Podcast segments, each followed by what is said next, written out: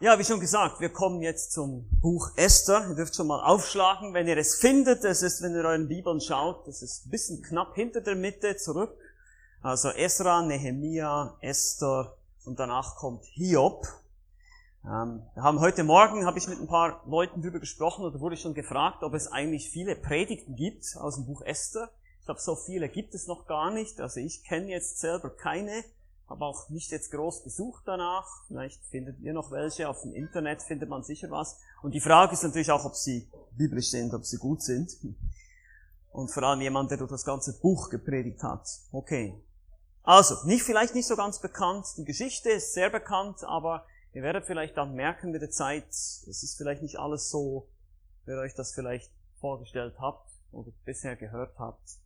Und ich hoffe, wir können hier zusammen ein paar interessante Dinge entdecken. Und bevor wir das tun, lasst mich noch einmal beten. Ja, Vater im Himmel, du bist unser Retter, du bist unser Gott, du bist gnädig, du bist barmherzig. Zu dir kommen wir, wenn wir nicht weiter wissen, haben wir gerade gesungen. Du bist unser Retter, du bist unsere sichere Burg. Und du bist groß, du bist stark, du bist mächtig. Und du bist souverän. Du herrschst über Raum und Zeit. Weil du der Schöpfer bist, hast du auch alles unter Kontrolle. Oder wie wir hier auf dem Camp sagen, alles im Griff. Und das ist ein Trost, das ist große Ermutigung für uns. Und wir dürfen mehr erfahren darüber. So mögest du uns jetzt helfen, dein Wort zu verstehen. Und wir dem, aus dem Buch Esther Wahrheiten hören, die von dir kommen. Und die du uns gegeben hast, damit wir ermutigt werden. Mögest du Gnade schenken zum Reden und zum Hören. Amen. Wusstest du schon mal eine Party absagen? Oder ein Termin? Ja, hast du schon mal, schon mal passiert? Irgendwas kommt dazwischen und dann musst du absagen und du wärst eigentlich gerne dahin gegangen, vielleicht, aber du hast dann so zögerlich. Na gut, heute schreibt man ja WhatsApp, ne? das ist ja nicht mehr so in mit dem Telefon. Aber vielleicht bist du, ein bisschen nervös gewesen, ach, jetzt muss ich das absagen und diese Person enttäuschen. Und jetzt stell dir mal vor, du musst diese Absage einem König geben, der dich eingeladen hat. Weil dieser König kein netter König ist, eigentlich eher so ein Tyrann, so ein machtbesessener, machtgieriger Typ, der dich nur ausnutzen will, und du musst ihm eine Absage erteilen. Das hat Folgen. Das braucht viel Mut. Und wir werden das heute sehen. Genau das passierte vor knapp 2500 Jahren im Persischen Reich, wo es eine Königin wagte, einem König zu sagen, ich komme nicht an deine Party. Warum das so war, werden wir gleich sehen und welche Folgen es hatte. Deshalb ist das Thema heute des ersten Vortrages. Absage mit Folgen. Absage mit Folgen.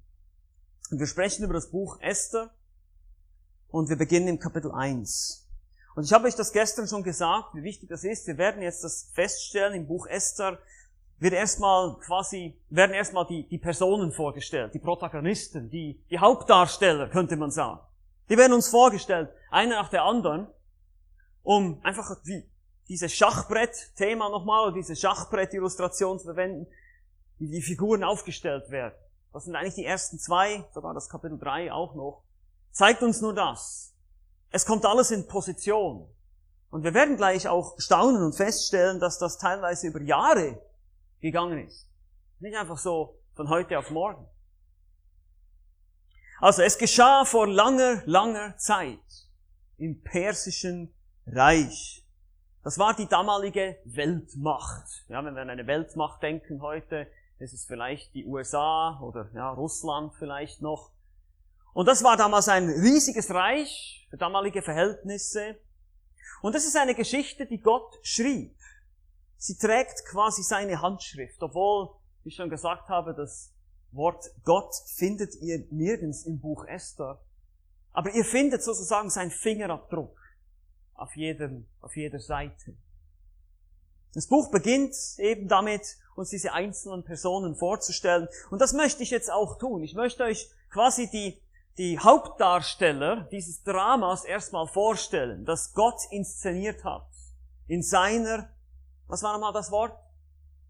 Vorsehung. Okay, dieses Wort werdet ihr öfters hören und wir werden uns viel darüber unterhalten. Es ist ein nicht ganz so einfach zu verstehendes Thema. Es wirft viele Fragen auf, aber dieses Buch zeigt uns eben auch, wie das funktioniert in Gottes Plan. Also, wie schon gesagt, es geht um diese Schlüsselfiguren. Und die erste Schlüsselfigur ist natürlich niemand anderes als Ahasveros, der Partykönig. So nenne ich ihn jetzt einfach mal. In den ersten neun Versen wird er uns vorgestellt. Hier heißt es im Vers 1, und ihr dürft jetzt gerne mitlesen, und es geschah. So beginnen immer Geschichten. Und es geschah. In den Tagen, das heißt in der Zeit des Ahasveros, desselben Ahasveros, der von Indien bis Äthiopien über 127 Provinzen regierte. Das ist ein ziemlich großes Gebiet. Ahasveros, sein Name auch Kshayarsha, wer kann das sagen? Kshayarsha, oder, das ist persisch, oder Xerxes, ja, hat's jemand probiert? Dreimal schnell hintereinander, Kshayarsha, Kshayarsha. Okay, sehr gut, sehr gut, super, ihr schafft das. Xerxes heißt er auch. Und das war nicht gerade ein moderater, demütiger Zeitgenosse. Er war Nachfolger des Vaters Darius, dem Ersten, der wiederum auf Kambyses zurückgeht und den großen Kaiser Kyros. Kyros ist vielleicht irgendwo so ein Begriff. Kyros war derjenige, der veranlasst hat, dass die Juden zurückkehren konnten aus dem babylonischen Exil. Ihr wisst ja schon, was das Exil ist, die Verbannung, haben wir gestern schon angeschaut. Und jetzt war es tatsächlich so, dass es drei Rückführungen gab. Es gab eine unter Zerubabel, eine unter Esra und dann eine unter ähm, im Buch Nehemia. Und diese zweite Rückführung dann geschah später, es geschah sozusagen in der Zeit der ersten Rückführung unter Zerubabel ungefähr 538 vor Christus. Wie schon gesagt habe, zweieinhalbtausend Jahre her. Und wir denken, okay, ähm, was hat das jetzt mit uns zu tun? Okay, Geduld, Geduld. Wir müssen erst uns ein bisschen quasi in die, in die Sandalen, in die Latschen der damaligen Leute versetzen. Okay, deshalb brauchen wir diese Information am Anfang ein bisschen. Also, im Prinzip könnt ihr das Buch Esther zwischen Esra 6, 15 und 7, Vers 1 einordnen. Also Esra 6 und 7, diese beiden Kapitel, da dazwischen ist eigentlich, findet das Buch Esther statt, diese Geschehnisse. Natürlich parallel findet es statt. Aber jetzt zurück zu Ahasveros. Er regierte über 127 Provinzen, von Indien bis Äthiopien, haben wir gelesen hier in der Bibel. Indien bezieht sich auf ein heutiges, auf das heutige Westpakistan und Äthiopien oder auch Kusch wird es genannt, auf die heutige Nilregion, Südägypten, Sudan, Nordäthiopien. Äh, da ist übrigens unser König, äh, da schön am Wein trinken, am Festen, da kommen wir gleich noch dazu, seine Partys. Und hier haben wir so eine Karte, wo ihr euch das ein bisschen anschauen könnt. Ja, hier ist Israel, das Mittelmeer, und dann haben wir hier, es ist halt jetzt eine englische Karte, aber ihr könnt es schon lesen, Meder und Perser, das war das Imperium hier, alles was hier orange ist, das gehört alles dazu. Hier bis runter nach Indien und hier ist die Burg Susa, da kommen wir gleich auch noch dazu, das ist die Winterresidenz des Königs. Da hat er dann seine VIP-Party gehalten, äh, nachdem er 180 Tage schon gefeiert hat. Kommen wir gleich noch dazu. Aber nur, dass ihr das mal so im Überblick habt, hier ein riesiges Königreich in 127 Provinzen unterteilt. Und das ist wie Berlin hat verschiedene Bezirke und Ortsteile oder Deutschland hat äh, Bundesländer, die Schweizer haben Kantone und so hat es eben hier auch Provinzen gehabt. Das musste immer unterteilt werden, da waren verschiedene lokale Herrscher und er, Ahasveros, war der Oberhäuptling über diese ganze, dieses ganze Imperium. Das folgte übrigens auf das babylonische Weltreich. Ihr kennt noch den König Nebukadnezar und dann äh, im Buch Daniel und Belsazar und dann wurden die ja von den Persern dann erobert und so war das jetzt das persische Reich und nicht mehr das babylonische Reich. Und zwar war das hier so, lesen wir jetzt, wenn wir weiterlesen, wir können jetzt nicht den ganzen Text lesen, in Vers 4 heißt es dann, dass er seinen Reichtum und seine Herrlichkeit zur Schau stellen wollte und er machte eine Party, wie schon gesagt. Er ist unser Partykönig, so nennen wir ihn jetzt erstmal. Und diese Party dauerte 180 Tage lang. Das ist ziemlich lange. Warum? Das heißt auch noch im dritten Jahr seiner Regierung. Das müsst ihr mal so ein bisschen im Hinterkopf halten. Er hat gerade mal drei Jahre regiert. Und zwar für alle seine Fürsten und Knechte heißt es auch noch. Hier in dem Text. Nun, wir finden das nicht hier in der Bibel, wir finden das in historischen Aufzeichnungen, was damals los war. Ahasveros war, wie gesagt, kein moderater Typ, der gab sich nicht so schnell zufrieden. Ähm, der wollte mehr Land, also diese 127 Provinzen, die reichten ihm noch nicht aus, sondern er wollte auch noch Griechenland besitzen.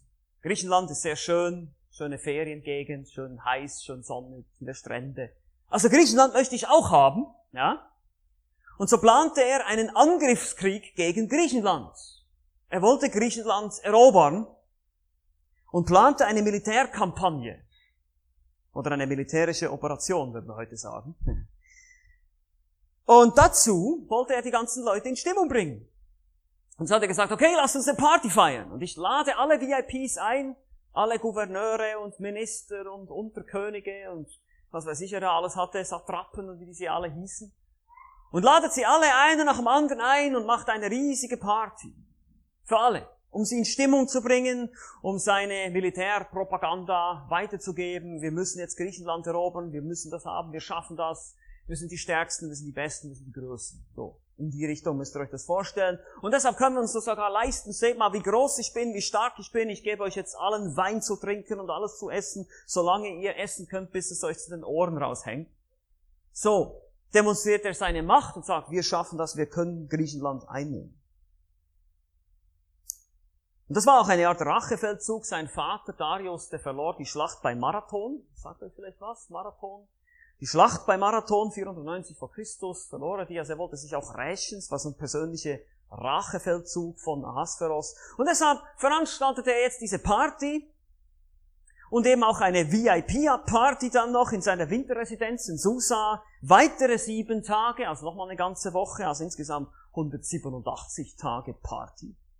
Um den Reichtum und die Herrlichkeit seines Königreiches zu zeigen. Vers 4. Nun, leider wissen wir, dass diese geplante, geplante Militärkampagne misslang. Er verlor den Kampf gegen die Griechen. Und das erfahren wir auch aus der Geschichte. Aber dazu kommen wir noch. Hier lesen wir auch in Vers 7, dass es Wein in Menge gab. In Vers 8 heißt es ohne Zwang. Und damals war es so, dass man eigentlich nur den Becher erheben durfte und trinken durfte, wenn das der König auch macht. Und der König sagt dann einmal, wisst ihr was Leute, ihr könnt so viel trinken, wie ihr wollt. Ja, also ihr könnt euch mal vorstellen, was da los war. Das war eine ziemliche Sauforgie, das jetzt mal so zu beschreiben. Ja? So, jetzt geht diese Orgie hier, 180 Tage, 7 Tage, dann erfahren wir auch, dass die Frauen separat feierten, es war ihnen wahrscheinlich ein bisschen zu primitiv hier, getrennt von den Männern, das war auch so in der damaligen Kultur. Und jetzt lernen wir eine neue, eine weitere Schlüsselperson kennen, und das ist, ich nenne sie jetzt mal Vasti, die Widerspenstige aber in Anführungsstrichen. Weil es gab gute Gründe eigentlich, widerspenstig zu sein in diesem Moment. Nun, wenn wir weitergehen hier im Text, lesen wir im Vers 10, und am siebten Tag, als das Herz des Königs vom Wein fröhlich war, das ist eine ganz nette Umschreibung von, er war völlig besoffen, befahl er seinen Dienern, seinen Kämmerern, er befiehlt, dass die Königin Vashti Ihr Name bedeutet übrigens hübsche Frau. Es war, muss eine ganz wirklich hübsche Frau gewesen sein. Ihre Schönheit zu zeigen. Vers 11. Nun, wir wissen nicht ganz genau, was das bedeutet hat in der damaligen Kultur. Es gibt Gelehrte, die denken, sie sollte sich sogar nackt ausziehen, mehr oder weniger Striptease hinlegen. Keine Ahnung, was das war. Aber auf jeden Fall war es nichts Gutes. Stellt euch mal vor, diese, diese Königin sollte jetzt vor diese Horde betrunkener Männer kommen und sich da präsentieren. Er wollte eben auch zeigen, wie großartig er ist. Und ich habe auch die schönste Königin. Ich bin so toll. Das ist Ahasveros. Und so weigerte sie sich, das zu tun. Sagte, nee, das mache ich nicht. Einige vermuten sogar, dass Vashti die Königin Amestris ist die zu der Zeit auch noch schwanger war mit dem Sohn von Xerxes, der dann Artaxerxes hieß, der wurde 483 vor Christus geboren. Und er sollte sich da von einer Horde betrunkener Männer entblößen. Sie sagte nein. Was denkt ihr, wie der König Ahasveros darauf reagiert? Er ist ein König, der sich gewöhnt ist, alles zu bekommen, was er will. Und er kriegt alles, was er will, und zwar sofort. Und wenn er es nicht sofort kriegt, dann wird er zornig. Genau das passiert. Das passt ihm nicht. Da wurde der König sehr zornig und sein Zorn entbrannte in ihm. Und das ist im Hebräischen wieder so richtig aufgetürmt hier. Äh, also der, der Zorn, der muss jetzt wirklich vulkanisch gewesen sein beim König Ahasverus. Was glaubt Vashti eigentlich, wer sie ist? Aber Ahasveros war kein Mensch, der Rückgrat hatte, der viel Überzeugung hatte, der konnte eigentlich gar nicht wirklich seine eigenen Entscheidungen treffen, das werden wir auch noch sehen. Das ist eigentlich ein totaler Waschlappen im Grunde genommen. Ja, wirklich. Er befragt immer seine Weisen. Da kommt einer daher und sagt, hey, mach mal das. Und, oh, okay, mach mal das. Ich gebe dir gleich mal den Siegelring, mach mal so in die Richtung. Das ist keine Leiterschaft. Und so befragt er hier die Weisen. In Vers 13 lesen wir davon. Das waren wahrscheinlich die Sterndeuter, die sich auf Zeiten verstanden. Der König ist nicht, wie gesagt, nicht manns genug, eine eigene Entscheidung zu treffen. Und so fragt er dann hier in Vers 15, was soll man nun gemäß dem Gesetz mit meiner rebellischen Frau machen? Nun kommen die Berater und schmeicheln ihm, das war damals auch typisch, man konnte ja keine ehrliche Meinung sagen, das ist ja schließlich der König und der König muss ja immer seinen Willen haben. Man musste immer gucken, dass man sein Ego irgendwie befriedigen konnte. Nun, die Königin hat sich nicht nur gegen dich, sondern gegen dein ganzes Imperium vergangen. Wenn das allen bekannt wird, stell dir mal vor, König, dann werden alle Frauen in allen 127 Provinzen gegen ihre Männer rebellieren. Ich weiß nicht, was die sich vorgestellt haben. Die waren wahrscheinlich noch betrunken, als sie diese Idee hatten. Wie soll denn das gehen? Warum sollten die das alle tun? Aber das war so ihre Idee. Nun, die Lösung war jetzt letztlich ein königlicher Befehl. Lesen wir dann in Vers 19 an alle 127 Provinzen. Damit würden sie die Sache erst recht bekannt machen. Das, der Schuss geht eigentlich nach hinten los, aber ist ja egal.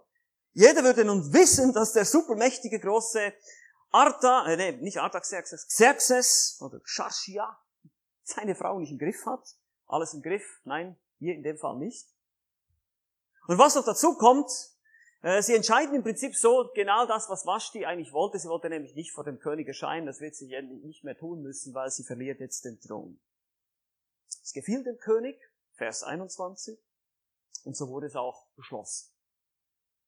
Seine männliche Ehre, die männliche Ehre wurde im Königreich wiederhergestellt.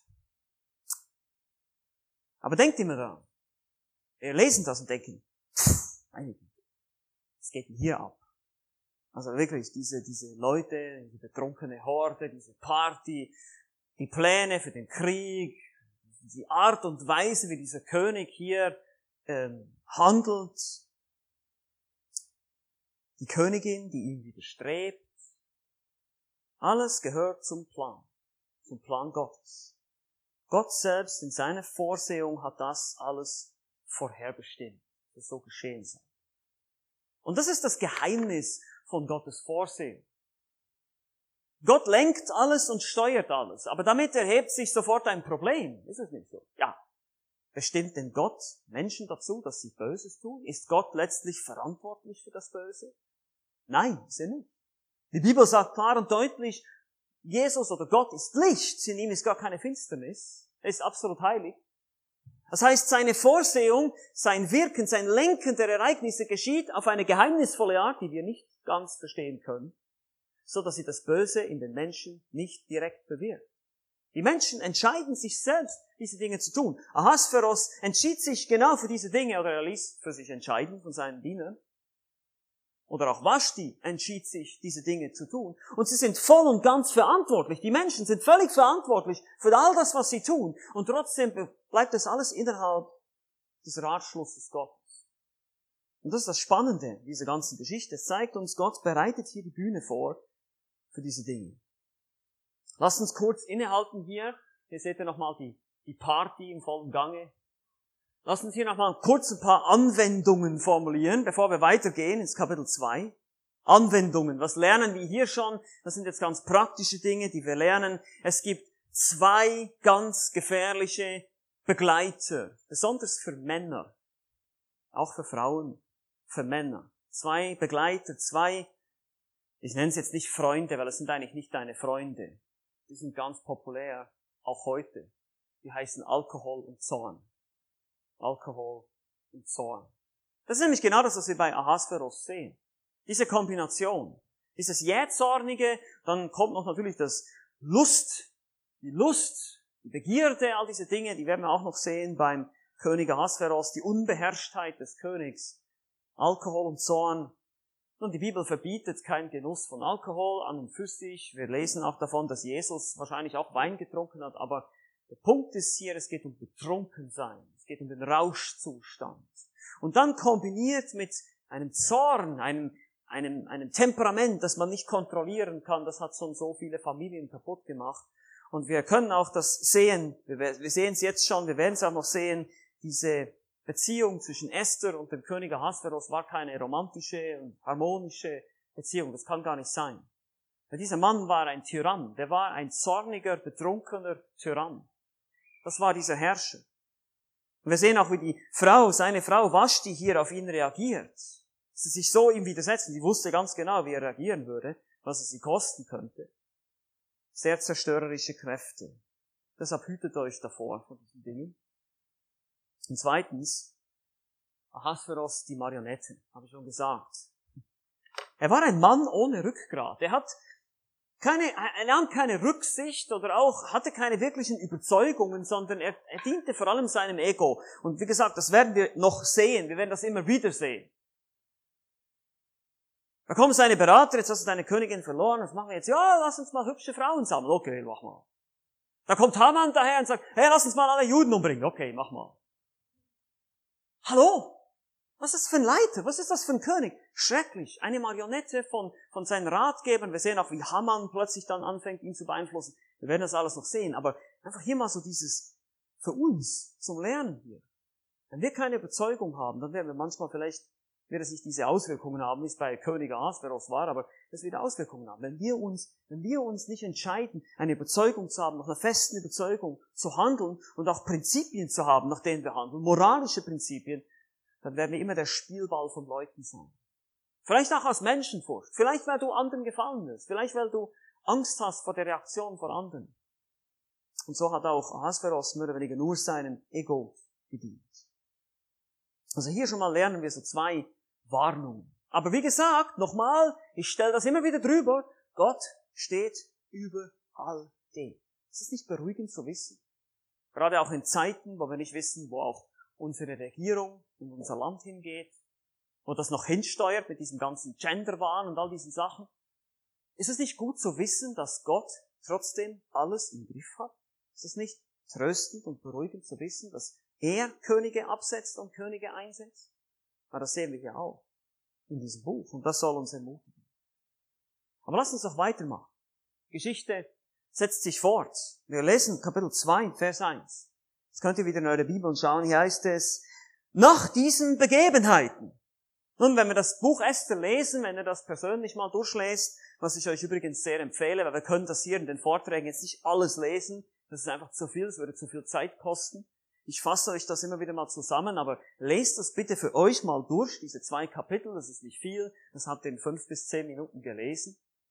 Wenn ihr das durchlest, dann kommt ihr von Kapitel 1 in Kapitel 2 und ihr lest hier, nach diesen Begebenheiten, als sich der Grimm des Königs Ahasveros gelegt hat.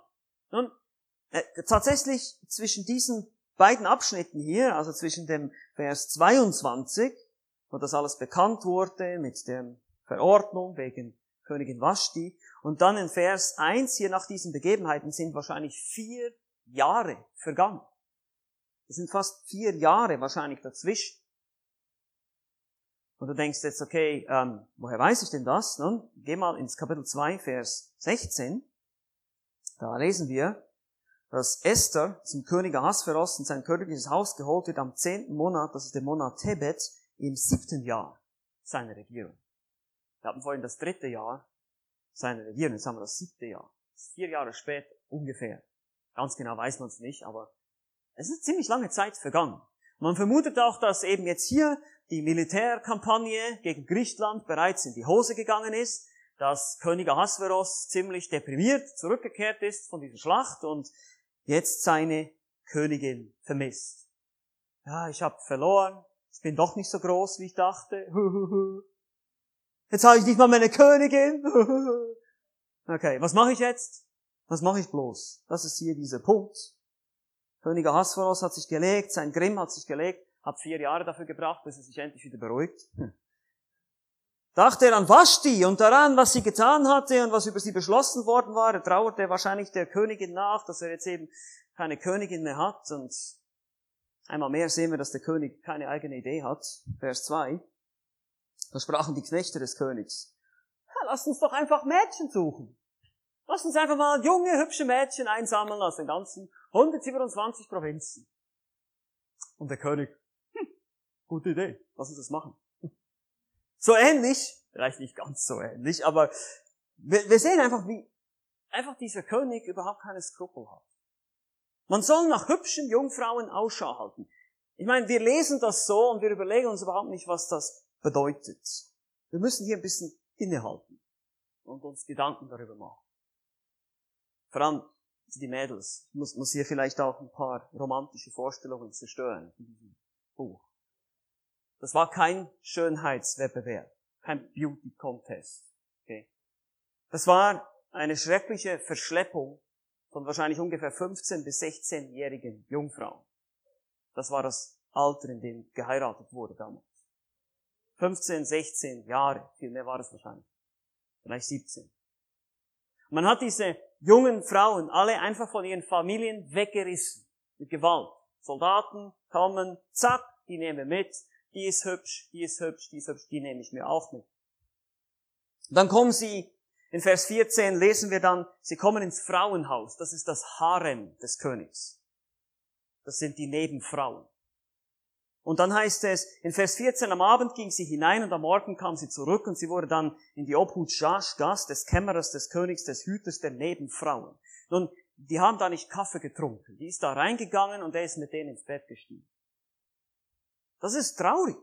Das ist so traurig. Dieser lustbesessene Tyrann zieht all diese jungen Frauen ein, um sich da an ihnen zu belustigen und seine Königin, seine nächste Königin zu. Höchst unmoralisch, höchst traurig. Vers 19, das ist, als wäre das nicht genug. In, in, Vers 19 lesen wir dann auch noch, wenn, als Mordechai bereits dann am Tor des Königs, als uns Mordechai vorgestellt wird, und Esther bereits Königin ist, heißt es da, es wurden zum zweiten Mal jungen Frauen zusammengebracht. Der hat immer noch nicht genug gehabt. Und man vermutet, dass ein, ein Harem eines persischen Königs ungefähr 400 Frauen hatte bereits. Und jetzt kommen noch mehrere dazu. Also wir kommen schon langsam an die tausend Frauen. So Salomo-mäßig. Das war damals kulturell akzeptiert, muss man dazu auch sagen. Könige, Polygamie, also Vielehe, das war leider etwas, was im Alten Testament, wir sehen das ja teilweise sogar bei den israelischen Königen, bei David, bei Salomo. Aber Gott hat das nie gut geheißen. Das muss ich betonen. Das war nie seine Idee. Das war kulturell. Und so müssen wir uns einfach vorstellen, wie traurig diese ganze Sache ist. Die, die gebrochenen Herzen der Eltern, die mit anschauen mussten, wie ihre Töchter weggeschleppt wurden, um mit diesem lustbesessenen König da irgendwann mal eventuell zwangsverheiratet zu werden oder sonst in, in ewiger Witwenschaft zu leben, weil die dann nämlich diese Nebenfrauen, die wurden kaum mehr beachtet hinterher. Schrecklich. Aber Gott hat alles im Griff. Und das ist immer die Frage, glauben wir das wirklich? Glauben wir selbst in solchen Momenten, wo solche schlimme Dinge geschehen, dass Gott wirklich alles im Griff hat? Nun, wir werden sehen. Zunächst wird uns ein weiterer, eine weitere Figur, sag ich mal, vorgestellt, und das ist Mordechai, der Jude. Der wird ganz bewusst der Jude genannt, und es wird betont immer wieder im Buch Esther, er gehört zum Volk der Israeliten. Er wird 58 Mal im Buch Esther erwähnt, er war ein einflussreicher Hofbeamter, das sehen wir daran, dass er im Tor saß, heißt es in Vers 21 oder auch davor schon hier. Wir haben das gesehen, Vers 21 oder auch in Vers 19. Nun, ihr müsst euch das Tor nicht vorstellen wie hier dieses Scheunentor, sondern das war die historischen Stadttore, waren riesige, dicke Mauern. Da gab es mehrere Kammern in diesen Toren und da standen dann zum Beispiel die Richter der Stadt und die Regierenden und die Hofbeamten und die haben da ihre Geschäfte erledigt im Tor der Stadt. Deshalb ist es so wichtig, wenn es im Alten Testament heißt, er war ein Mann im Tor, dann heißt es sogar, er war irgendwo im Parlament, er war im Rat. Er gehörte zur Regierung, irgendwie war er ein Beamter. Mordechai, wir wissen nicht so viel über ihn. Wir wissen nur, dass sein Name wahrscheinlich auf den Gott Marduk zurückzuführen ist, also den babylonischen Gott. Kann aber auch sein, dass es was anderes ist. Wir sehen hier eine gewisse Verweltlichung. Die Juden haben auch bereits heidnische Namen angenommen. Und er war ein Jude aus der Linie Benjamins. Er geht zurück auf den Kis, heißt es hier, K-I-S geschrieben. Das ist der Vater Sauls. Und das ist ganz wichtig, Vers 6, Jerusalem, also die wurden aus Jerusalem weggeführt worden, war mit den Gefangenen, mit dem Ichonia, dem König von Juda, hinweggeführt, wurden sie dann, und er war von der Linie Kis. Das war die zweite von drei Wegführungen, wie ich schon gesagt habe. Und der Name Kis geht eben auf die Könige, königliche Linie Saus zurück, der den Amalekiter Agag tötete. 1. Samuel 15. Wir werden noch sehen, Haman war der Agagiter. Also es ist, es geht hier eigentlich um eine fast tausend Jahre alte Feindschaft zwischen diesen beiden Familien. Zwischen der Familie des Kis oder des Sauls und der Amalekiter Agag. Das ist wichtig, das so ein bisschen zu verstehen, zu merken, ha, woher kam dieser Hass? Warum wollte sich Mordechai nicht verbeugen vor dem Haman und so weiter? Das hat alles damit zu tun. Die Amalekiter sind Feinde Israels, Feinde Gottes. Mordechai war auch der Pflegevater seiner Cousine, die Tochter Abichails des Onkels Mordechai, das ist letztlich Esther. Und das ist jetzt die vierte Hauptperson. Hier sehen wir nochmal ein Bild von Mordechai, das kommt gleich noch, wo er diese beiden Kämmerer belauscht und das mitkriegt, dass die ein Attentat planen auf den König. Und jetzt kommen wir zu Esther. Und ich nenne sie Esther die Tapfere. Das ist die vierte Person, die sehr wichtig ist hier. Ihr Name Hadassah. Das war ein hebräischer Name, das heißt Myrte. Das war so ein Strauch im Mittelmeerraum, der ätherische Öle, also aus dem man ätherische Öle, wohlriechende Öle gewonnen, gewinnen konnte. Und ihr persischer Name Esther heißt wohl Stern oder eben auch geht zurück auf den Namen Ishtar, babylonische Gottheit. Vielleicht läutet es dem einen oder anderen im Ohr. Ishtar, Ishtar, Tor. Ah, Pergamon-Museum. Berlin. Okay. Also Ishtar. Ishtar war eine babylonische Göttin. Kann sein, dass der Name Esther, Ishtar, hört man so ein bisschen, äh, darauf zurückgeht. Wir wissen auch nur hier, sie war sehr hübsch, heißt es in Vers 7, ihre Eltern waren gestorben. Mehr erfahren wir nicht. Und sie kam dann auch in den königlichen Palast, in dem diese ganzen Jungfrauen eingezogen wurden, unter die Obhut Hegeis, der Hüter der Frauen, heißt es in Vers 8. Das waren, diese Kämmerer waren übrigens Eunuchen. Ein Eunuch, um es mal ganz kurz zu sagen, das ist ein Mann, der keine Kinder mehr haben kann. Okay? Da wurde was operativ entfernt. So, das war natürlich wichtig, weil der König wollte nicht, dass sich da irgendein Mann an seinen Frauen vergreift. Ich weiß, das sind alles sehr schreckliche Dinge, aber das ist eben die Realität, in der diese Dinge sich abgespielt haben. Deshalb müssen wir das verstehen. Vers 9 lesen wir, dass Esther Gunst fand vor Haggai zuerst. Das hat natürlich auch alles Gott bewirkt, das ist kein Zufall. Und dann kamen zwölf Monate Beauty Care.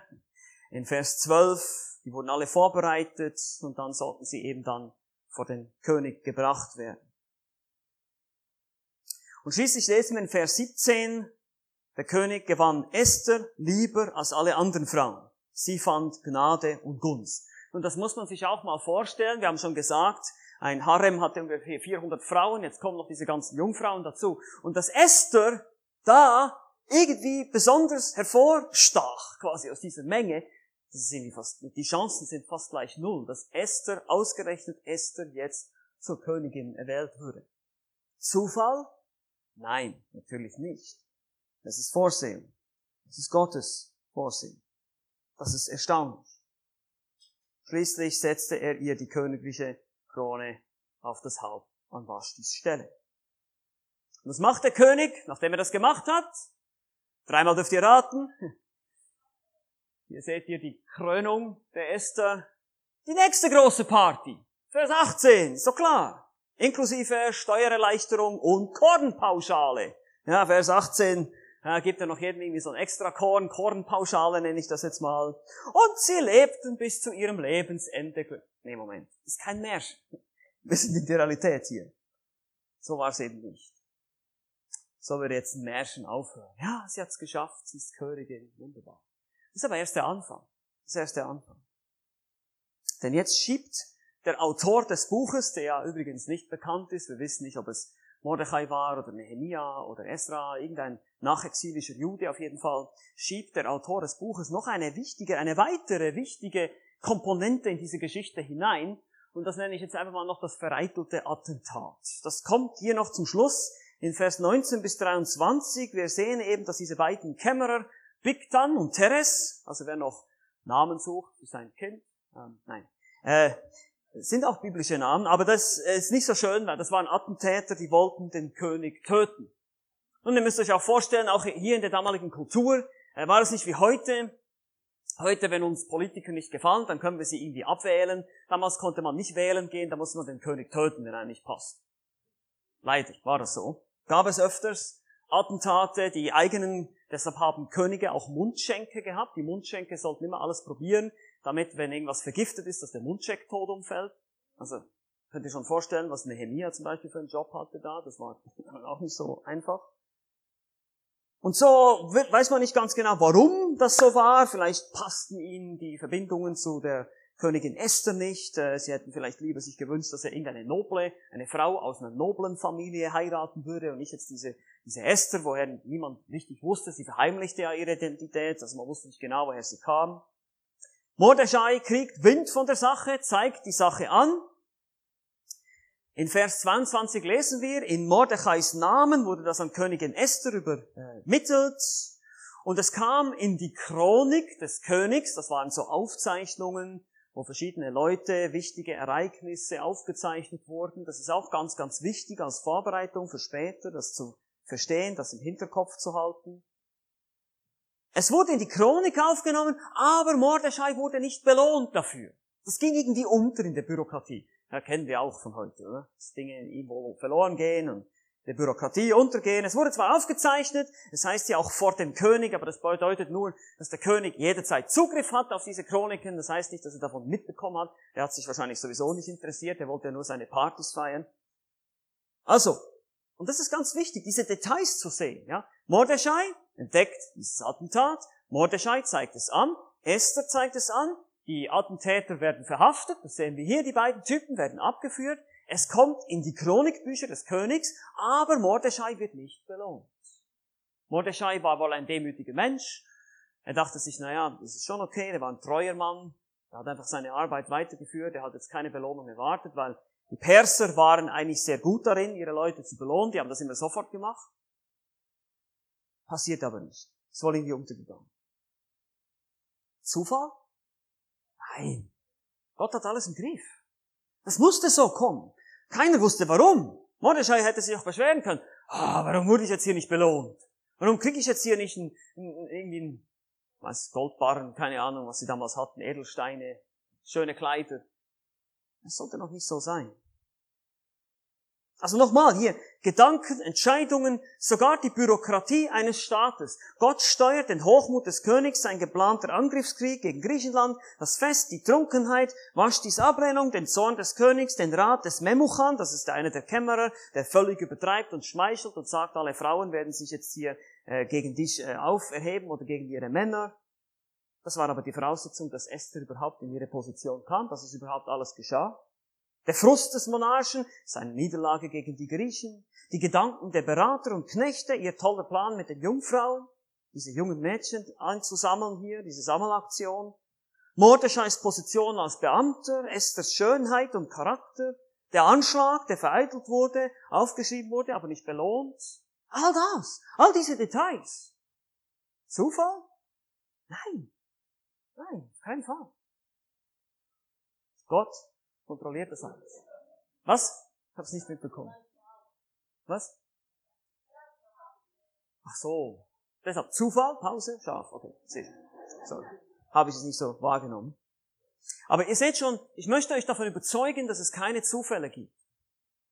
Doch äh, oder es gibt vielleicht einen Zufall, wenn es uns von Gott zufällt. Okay? Das ist der einzige Zufall, den es gibt. Aber es gibt keine Zufälle in Gottes Universum. Und das ist ermutigend. Egal was du lebst, vielleicht erlebst du schlimme Dinge, vielleicht hast du viele Sorgen, vielleicht gibt es Dinge, wo du denkst, warum ist das bloß passiert? Warum ist das geschehen? Ich meine, Esther, stellt euch das mal, stellt euch das mal vor.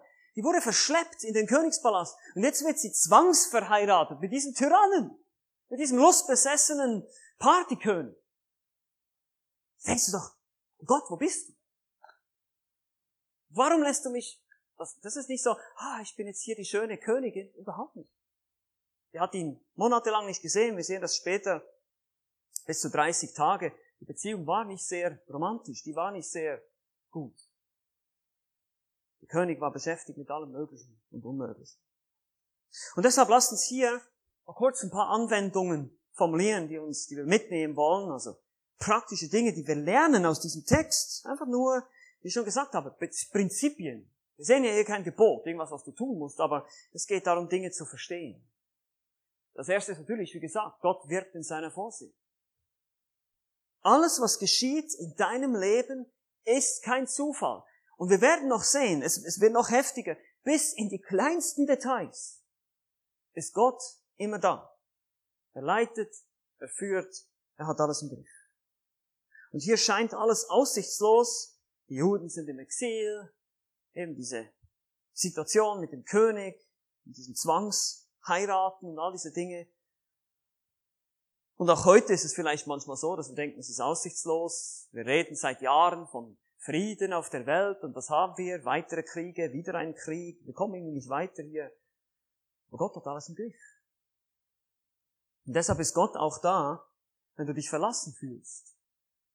Eben denkt an Esther, wie sie sich wohl gefühlt hat in diesem Moment.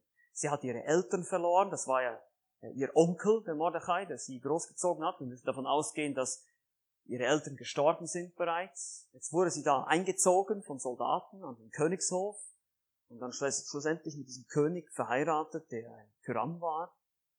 Wir könnten denken, wo ist Gott? Aber Gott ist auch bei den Verlassen, auch wenn wir uns verlassen fühlen. Deshalb auch, Gott hat alles im Griff, selbst wenn wir uns nicht danach fühlen. So ist es manchmal, ja. Und Esther, Esther und auch die Juden hätten denken können, ja, wir sind hier ausgeliefert irgendeinem egoistischen Monarchen, wir können überhaupt nichts tun, der kann alles machen, was er will mit uns. Aber Gott hat einen Plan. Er bereitet etwas vor. Und das sollte noch ein paar Jahre dauern, das werden wir sehen. Auch Kapitel 3 ist wieder fünf Jahre später. Das ist interessant, wenn ihr euch mal die Chronologie ein bisschen anschaut. Zwischen Kapitel 1 und 2 sind vier Jahre. Kapitel 3 ist dann nochmal fünf Jahre, circa fünf Jahre. Also das braucht fast zehn Jahre. Die war schon so lange Königin und wusste nicht, wie es jetzt weitergeht, was das jetzt soll. Sie musste einfach Gott vertrauen. Und so ist die Bühne jetzt vorbereitet. Noch nicht ganz. Es fehlt noch eine. Der Bad Guy, der kommt dann morgen. Haman. Aber erstmal haben wir so einen ersten Eindruck und haben so ein bisschen Grundlage. So, das ist so das Setting. So, das ist, darin spielt sich jetzt dann alles ab. Hier wird Gott sich zeigen, wird er seine Fingerabdrücke uns zeigen, sein Handeln. Und das werden wir in den nächsten Tagen sehen. Lass mich noch beten. Großer Gott, wir danken dir, dass du ein Gott bist, der alles im Griff hat, der auch sich selbst nicht unbezeugt gelassen hat. Wir danken dir, dass du deinen Sohn Jesus Christus gesandt hast, der für uns gestorben ist, der bezahlt hat für unsere Schuld. Danke, dass wir aber auch schon im Alten Testament sehen, wie die Juden selbst im Exil, selbst unter babylonischer und persischer Fremdherrschaft, unter Herrschaft von gottlosen Menschen, von Tyrannen und lustbesessenen und machtgierigen Menschen, letztlich nie allein gelassen wurden von dir. Du warst bei ihnen. Du hast sie geleitet und geführt. Du hast deine Versprechen und deine Verheißungen erfüllt. Und so danken wir dir, dass du ein Gott bist, dem wir vertrauen dürfen. Auch wenn du in deinem Wort sagst, dass wenn wir an Jesus glauben, dass wir errettet werden. Danke dafür. Danke dir jetzt für diese Zeit. Bete auch, dass du uns leitest weiter durch diesen Tag, dass wir mehr über dich erfahren dürfen, dass wir mehr über dich lernen dürfen. Und dass jetzt auch die Bibelarbeit segnest, die Zeit, in der wir nochmal ein bisschen über dein Wort nachdenken, die Fragen beantworten, um einfach das Ganze zu vertiefen. Wir bitten dich, dass du uns dazu Gelingen schenkst und Kraft schenkst. Amen. Amen.